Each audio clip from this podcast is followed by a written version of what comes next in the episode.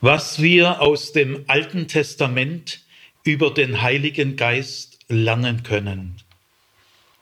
Wenn wir das Wort Ruach ins Deutsche übersetzen wollen, ist das Erste, was wir berücksichtigen müssen, es gibt keine, keine genaue Übersetzung.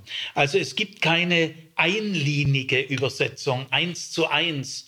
Es gibt in der deutschen Sprache kein Wort, das genau die Bedeutung von Ruach hat. Aber Gott sei Dank können wir Ruach trotzdem gut übersetzen. Wir brauchen dazu aber drei Begriffe. Äh, wenn, wir, wenn, es, wenn wir das üben und trainieren äh, unter Ruach, dann immer gleich diese drei Begriffe automatisch mithören, dann docken wir wieder an an die ursprünglichen Erfahrungshorizonte. Und das ist von größter Bedeutung. Wenn wir nämlich nicht die Bedeutung von Ruach kennen, können wir auch das neutestamentliche Zeugnis vom Heiligen Geist nicht wirklich in der Tiefe verstehen. Deswegen ist, brauchen wir die Hilfe des Alten Testaments, weil die neutestamentlichen Schreiber denken alle hebräisch. Also jetzt kommt der große Augenblick, wo wahrscheinlich viele von Ihnen zum ersten Mal die Übersetzung hören. Ruach bedeutet erstens und grundlegend Atem. Ruach bedeutet zweitens Wind. Und weil Atem und Wind etwas Dynamisches sind, immer in Bewegung. Und es gehört auch eine gewisse Energie dazu, zu atmen. Nicht so stark, aber der Wind kann sehr energisch sein. Also beides sind auch Äußerungsformen einer gewissen Lebenskraft. Wir brauchen zum Atmen eine gewisse Kraft. Im Sterben geht sie uns verloren und der Atem hört auf. Aber der Wind, gemeint ist Muach, alle Formen des Windes, von der frischen Brise bis zum Orkan, zum Hurrikan, zum Scirocco. Also alles das ist Ruach.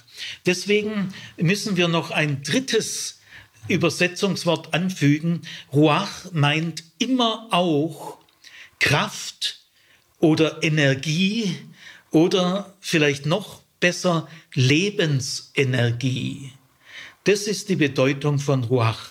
Ruach heißt also Atem, Wind und Lebensenergie. Fragen wir mal präzise, in, inwiefern ist Atem und Wind eigentlich auch das Gleiche? Ja, das Gleiche in Atem und Wind ist folgendes, bewegte Luft. Oder wir können auch sagen, Luft in Bewegung. Und äh, diesem Phänomen möchte ich jetzt nachgehen. Wie wichtig ist bewegte Luft für dich und mich? Also Atem und Wind sind Luft in Bewegung. Zunächst mal die Luft ist doch ein eigenartiges Phänomen, ist überall da, gell, können wir nicht vertreiben. Es wird auch wissenschaftlich nicht möglich sein. Wir werden ja auch blöd, dann müssen wir ja sterben. Gell. Aber äh, rein jetzt mal wissenschaftstheoretisch, es wird der Menschheit nicht möglich sein, die Luft abzuschaffen äh, wäre ja auch Blödsinn, aber ginge auch nicht. Gell? Die Luft ist überall da und sie ist nicht greifbar. Äh, der Wind, man sagt ja auch, haschen nach dem Wind. Der Atem geht Zug um Zug. Wir leben Zug um Zug. Wir hängen sozusagen am Tropf der Luft. Vom ersten Atemzug bis zu unserem letzten Atemzug leben wir Zug um Zug. Mein Bruder, der an Krebs mit 39 Jahren gestorben ist, hat sich in den letzten Minuten in meinen Arm gelegt. Er lag so in meinem Arm und wir konnten uns in die Augen sehen. Und ich werde nie vergessen die letzten Atemzüge meines Bruders. Der drittletzte Atemzug, der zweitletzte Atemzug. Dann trat eine Pause ein und dann der letzte Atemzug. Ich darf euch sagen, das war etwas sehr Feierliches. Also wir leben Zug um Zug. Wir hängen am Tropf der Luft. Jeder Atemzug ist eine Art Vertrauensübung. Irgendwie vertrauen wir uns der Luft an, äh, wir gestatten ihr Einlass in unser Inneres äh, und es ist eigentlich eine unbewusste, vielleicht die wichtigste, oh ganz sicher, die wichtigste Vertrauensübung, die wir das ganze Leben lang machen. Stellt euch mal vor, ihr würdet Gott so vertrauen wie der Atemluft. Das wäre angemessen. Denn Gott ist mit dem Leben so eng verbunden, äh, wie die Atemluft mit dem Leben verbunden ist. Und Gott ist für uns so wichtig wie die Luft, die wir einatmen. Das ist der einzig angemessene Vergleich. Und wir machen doch ständig diese Vertrauensübung. Wir vertrauen der Luft an und lassen sie in uns hinein. Und deswegen ist der Tod durch Vergasen so radikal böse. Auch die modernen Kampfgase, die auch in Syrien eingesetzt wurden, wo Kinder dann äh, elendig sterben, weil sie atmen mit der Luft Gift ein. Das Vergasen von Menschen ist das Böseste, was es gibt, denn dadurch wird sogar die Luft, die Atemluft, die Grundlage unseres Lebens äh, wird zum Feind. Ja, das ist wirklich pervers. Aber der Atem an sich ist sehr gesund und hat heilende Kraft. Nämlich das gesunde Atmen äh, beginnt mit dem Ausatmen. Das Ausatmen ist das Entscheidende. Wir sprechen ja im Ausatmen. Wir singen im Ausatmen, wir lachen im Ausatmen, wir schreien im Ausatmen. Äh, schreie mal mit dem Einatmen oder singe mal im Einatmen oder spreche, es geht nicht, spreche im Einatmen. Also das Geheimnis des Atems, wir werden noch drauf kommen, ist das Ausatmen, das Hergeben, das Loslassen und das können wir westlich Zivilisierte nicht mehr. Wir legen unbewusst jahrelang den Ton auf das Einatmen, weil wir sind raffgierig. Und deswegen äh, neigen wir dazu, den Akzent aufs Einatmen zu legen, ist aber falsch. Wer richtig ausatmet, atmet dadurch auch automatisch richtig ein. Ruach hängt auch, wie ich jetzt schon angedeutet habe, sehr eng mit dem Wort zusammen, mit der Stimme. Denn wir sprechen durch die Atemluft. Äh, aber nicht nur, wir kommunizieren in der Atemluft. Wir verständigen uns Tag für Tag in der Atemluft mit dem Ausatmen. Also wahnsinnige Bedeutung. Äh, gäbe es keine Luft in Bewegung, gäbe es auch keinen Ton. Denn der Ton ist Luft in Bewegung, das ist eine, Wellen, äh, eine Welle, die da ausgelöst wird. Ohne Luft in Bewegung gäbe es kein Wort, kein, keine Stimme, kein Gesang, kein Hilfeschrei. Es wäre alles tonlos, lautlos. Es gäbe keinen Klang. Also der Atem äh, ist von grundlegender Bedeutung. Gehen wir mal zum Wind. Also Rach heißt auch Wind, und zwar jede Spielart von Wind. Der Wind hat ja eine riesige Variationsbreite von der frischen Brise bis zum Scirocco, also einem Orkan. Äh, wenn du mal in einen Hurricane kommst, in einen Orkan, wirst du auch merken, dass Ruach eine Körpererfahrung ist, eine Naturerfahrung. Also während Vater und Sohn eine Sozialerfahrung ist, ist Ruach eine ganz andere Art von Erfahrung. Es ist nämlich eine Naturerfahrung. Also in unserer Unterscheidung zwischen Naturwissenschaft und Geisteswissenschaft gehört Ruach auf die Seite der Naturwissenschaft. Das, das ändert wahnsinnig viel, weil Ruach ist eine Naturerfahrung. und eine Körpererfahrung. Das heißt, wie viel die Natur eine Rolle spielt im Religionsunterricht in der Kirche, äh, das hängt ganz davon ab, wie wir Ruach wertschätzen, welche Rolle der Körper spielt in der Religion. Ja, Ruach ist eine Körpererfahrung. Atmen äh, ist nicht geistig, das ist körperlich, aber sehr hintergründig, sehr geheimnisvoll. Es geht um das Geheimnis des Natürlichen. Also der Wind steht für alle Formen des Windes und äh, wir sind des Windes nicht mächtig. Wir können einen Sturm nicht erzeugen. Gut, es gibt heute Windkanäle, aber das ist ein ganz winziger Ausschnitt. Aber denken wir an die großen Passat-Stürme, die durch die Erdumdrehung, da, das können wir, da haben wir nichts in der Hand. Gell? Und welche Kraft, man sieht auch den Wind nicht. Man sieht nur, wie Zeitungen aufgewirbelt werden, Fensterläden klappern und so weiter. Man kann den Wind nur an den Wirkungen feststellen. Gell?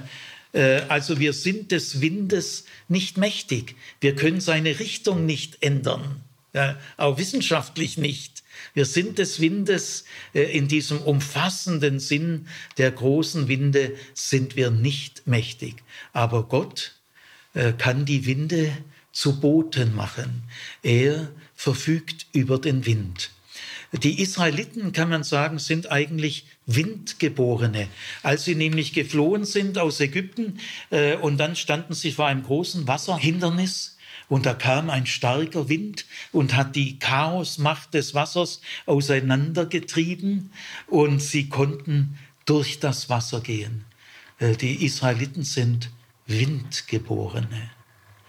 Ja, im Atem und im Wind erlebt der orientalische Mensch das Geheimnis und das Faszinosum des Lebens. Atem und Wind sind ganz natürliche Phänomene. Sie sind das Natürlichste, was es gibt, das Realste, was es gibt. Das Realste, was es gibt, ist der Atem. Äh, etwas Realeres gibt es nicht. Ruach ist das Natürliche, Körpererfahrung, Naturerfahrung. Ja. Also soweit äh, mal die Begriffserläuterung. Ruach ist immer in Bewegung. Ruach ist nie etwas Stabiles, Erstarrtes. Nein, Ruach ist in Bewegung und setzt andere in Bewegung. In Ruach steckt eine Urdynamik. Leben ist Bewegung. Also äh, soweit eine erste Annäherung. Es ist sehr gut, wenn wir die Grundbedeutung von Ruach uns wieder vergegenwärtigen, zur Erneuerung der Christenheit, zur Hoffnung, äh, dass die Christenheit nochmal erblüht und die Kinder und Jugendlichen gerne kommen werden, weil sie spüren, wo das Leben ist. Dazu gehört auch die Würdigung des Atems.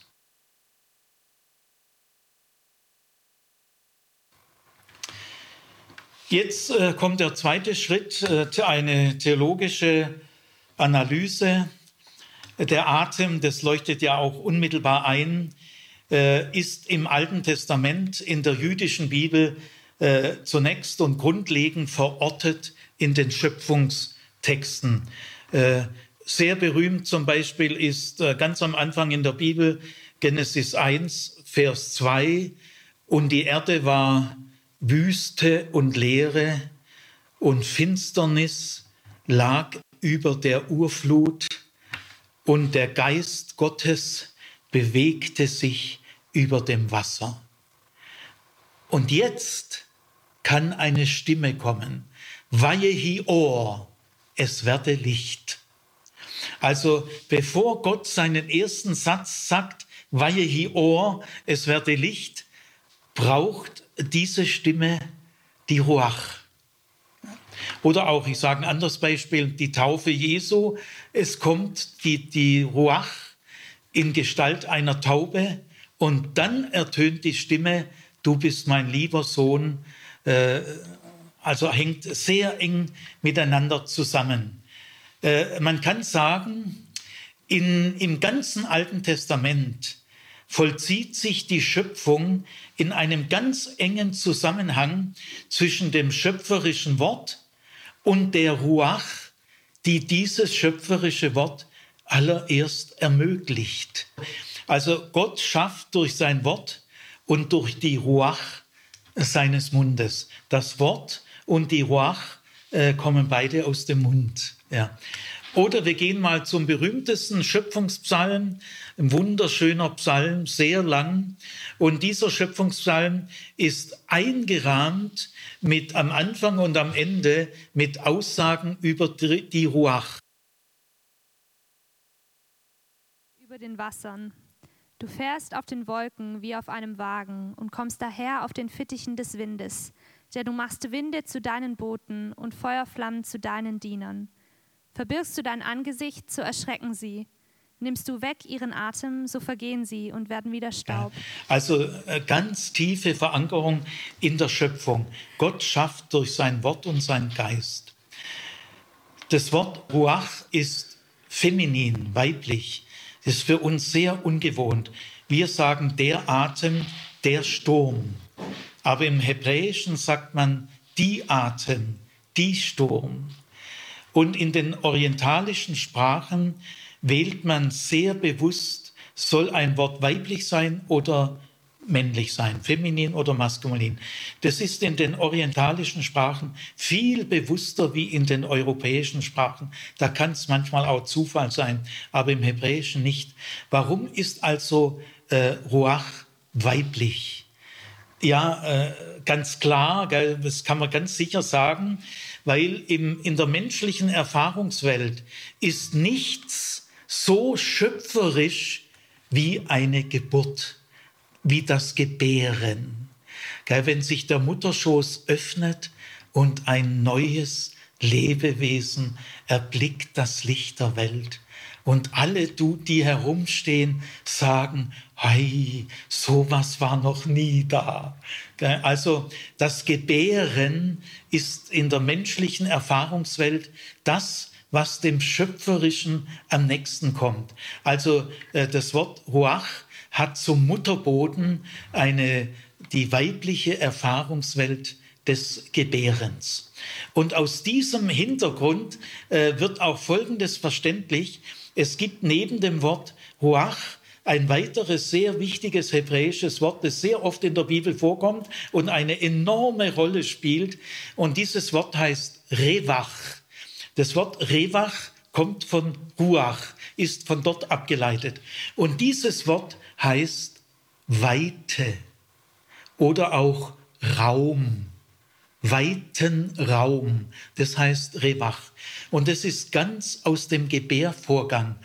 Äh, der Gebärvorgang führt immer aus der Enge der Gebärmutter durch den Geburtskanal in die Weite.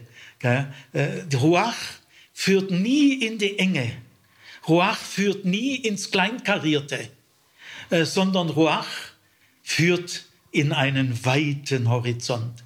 Es heißt bei der Berufung des Mose, ich führe euch in ein neues, weites Land. Es könnte hier niemals stehen, ich führe euch in ein neues, enges Land. Wenn die Religion ein enges Land ist, dann ist die Religion krank. Und es heißt an einer anderen Stelle, du stellst meine Füße hin auf weiten Raum. Also das war äh, das erste Kapitel, die Ruach in dem, im Kontext von Schöpfungstexten, von Texten der Schöpfung oder der Neuschöpfung. Beides äh, bewirkt die Ruach.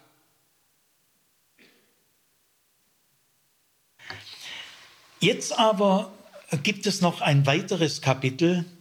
Äh, die Ruach wird jetzt auch wichtig im gesellschaftlichen Umfeld. Und zwar in, in diesem Umfeld hat nicht jeder Mensch schöpfungsbedingt die Ruach in sich, wie es ja jeder Mensch, der auf dieser Erde hat. In jedem Menschen hat die Ruach den Menschen und das Tier zum Leben erweckt. Aber im gesellschaftlichen Bereich äh, ist es zunächst ganz anders. Die Ruach wird dort nur wenigen berufenen Einzelnen zuteil, die irgendeinen besonderen Auftrag haben. Also das war die Frühzeit gesellschaftlich. Die Ruach überfiel einzelne Propheten oder ganze Prophetengruppen. Und diese Prophetengruppen brachten den gesamten Stand der Propheten in Verruf. Und jetzt kommt eine zweite ein zweiter Schritt in der Religionsgeschichte Israels, der sehr auffällig ist. Den muss man gründlich berücksichtigen, unbedingt. Nämlich als die großen Schriftpropheten jetzt äh, auftraten im 8. Jahrhundert, als erster Amos, dann Hosea, dann Micha, dann Jesaja und dann Jeremia. Als diese großen Propheten auftraten, kam das Wort Ruach überhaupt nicht mehr vor. Äh, diese Propheten haben ihre Berufung und ihre Botschaft nicht aus der Ruach abgeleitet. Es ist wie wenn es das nicht mehr gäbe.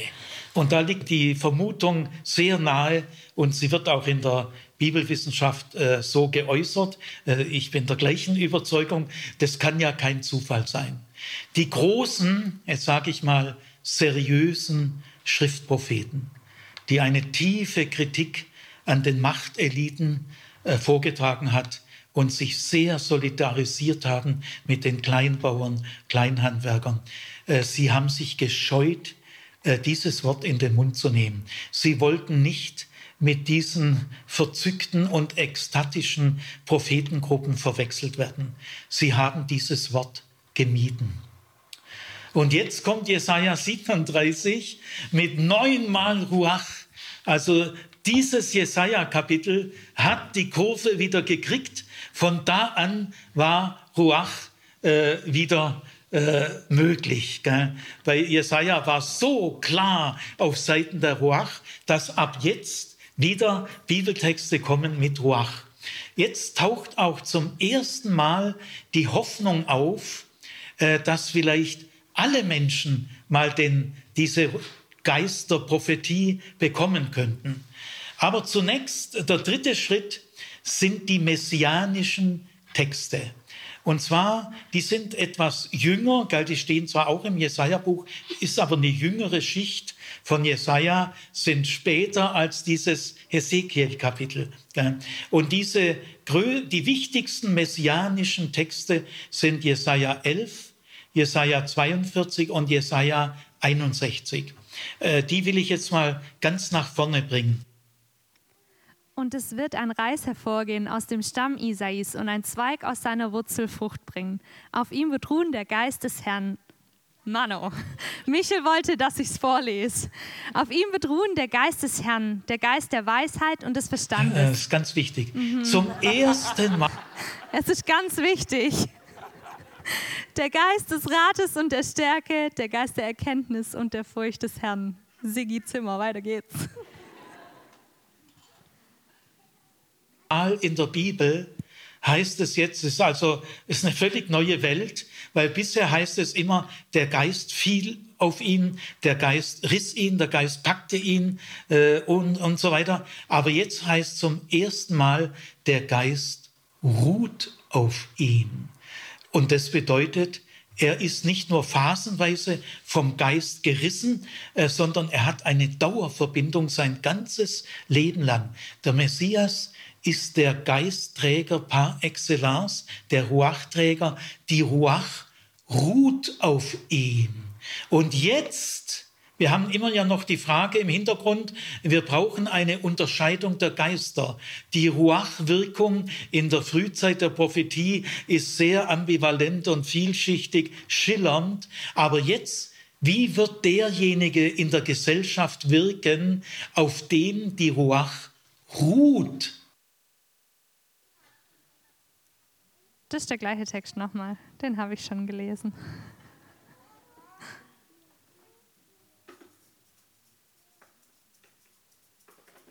Also erst wird mal ausgeführt, viel Weisheit, viel Erkenntnis und Furcht Gottes. Das meint Gott ganz ernst nehmen.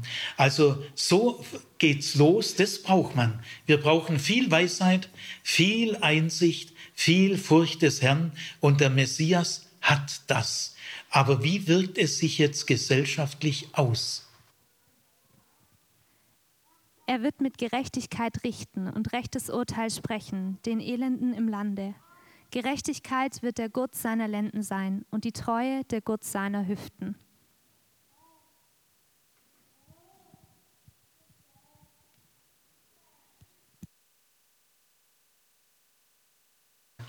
Also mit diesem Text fängt es an. Das ist jetzt ein dritter Schritt in der Religionsgeschichte Israels. Erster Schritt die Frühzeit der Propheten, zweiter Schritt völliges Schweigen bei den großen Schriftpropheten, aber Hesekiel hat das Ganze wieder umgedreht und jetzt die Auswirkung, er richtet die Armen in Gerechtigkeit und er richtet das Recht auf. Ruach wird ab jetzt zu einer Ruach der Gerechtigkeit. Wie kann man die Ruach Geister unterscheiden?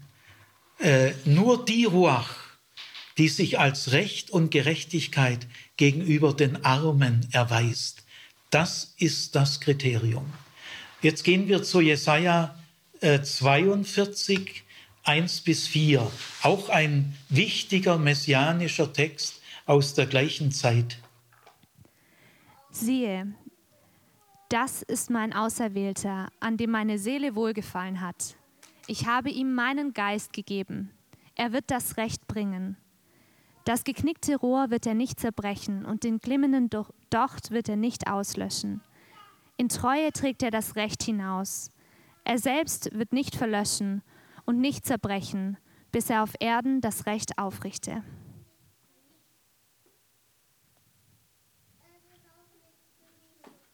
Also auch in diesem messianischen Text, er wird den glimmenden Docht nicht auslöschen und das geknickte Rohr nicht vollends kaputt machen. Das sind Bilder der Barmherzigkeit.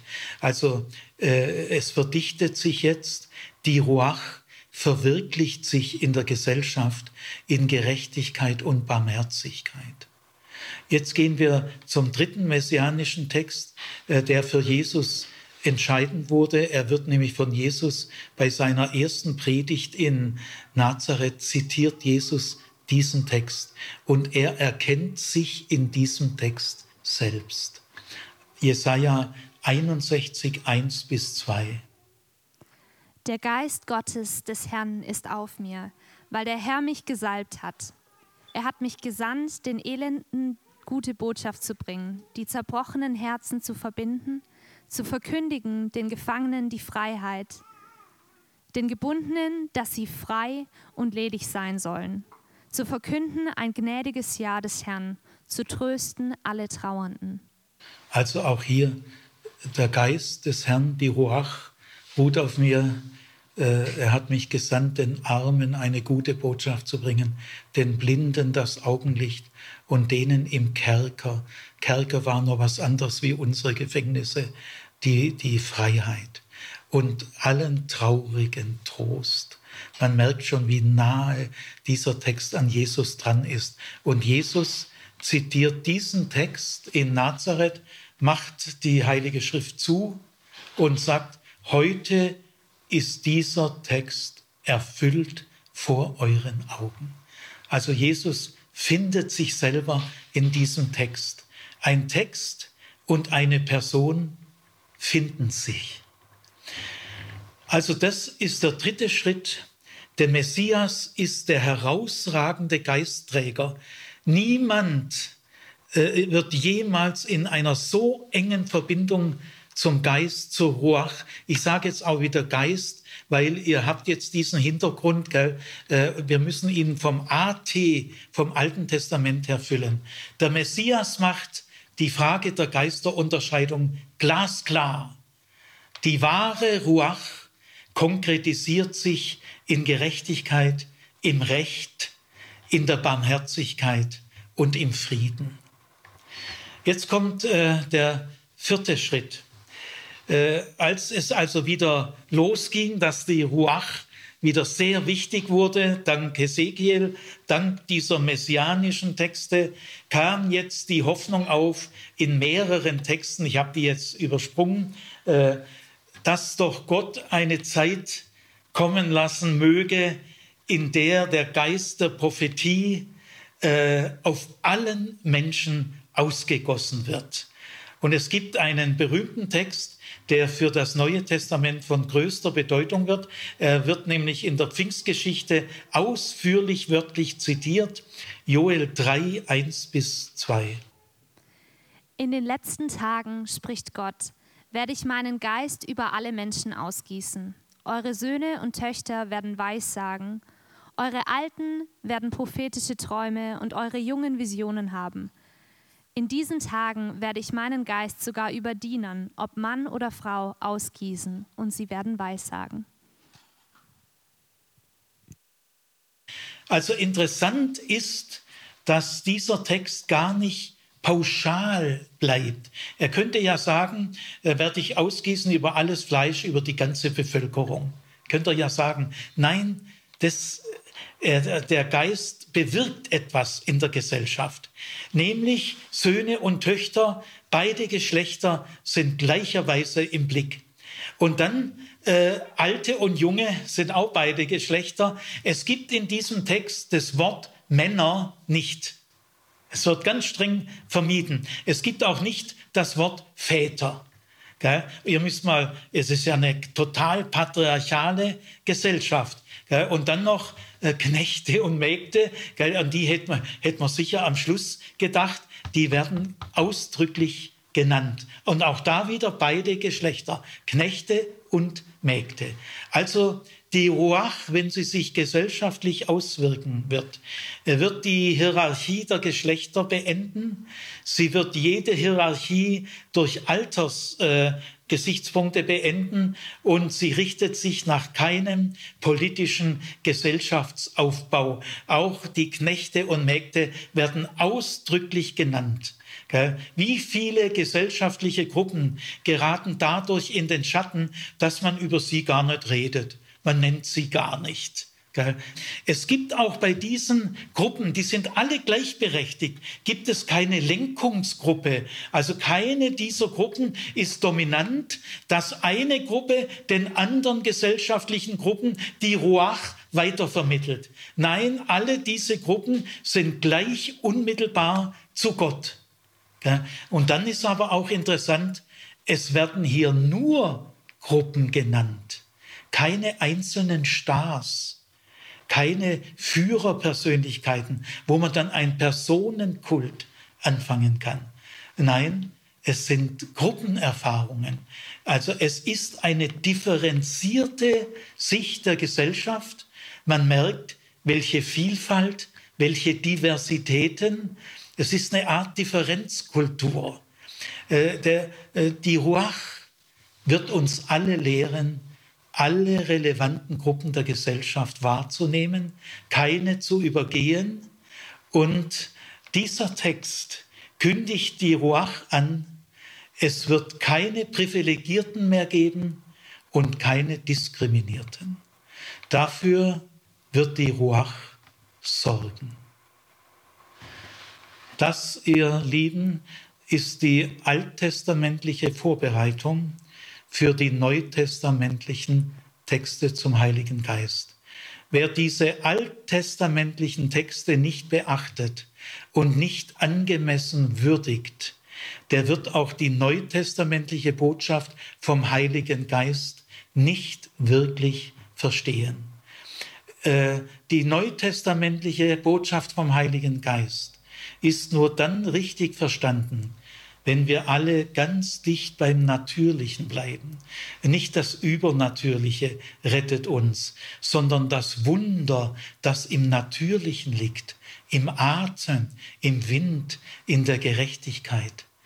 Ja, also, ihr Lieben, das Alte Testament ist die Voraussetzung und die Basis des Neuen Testaments.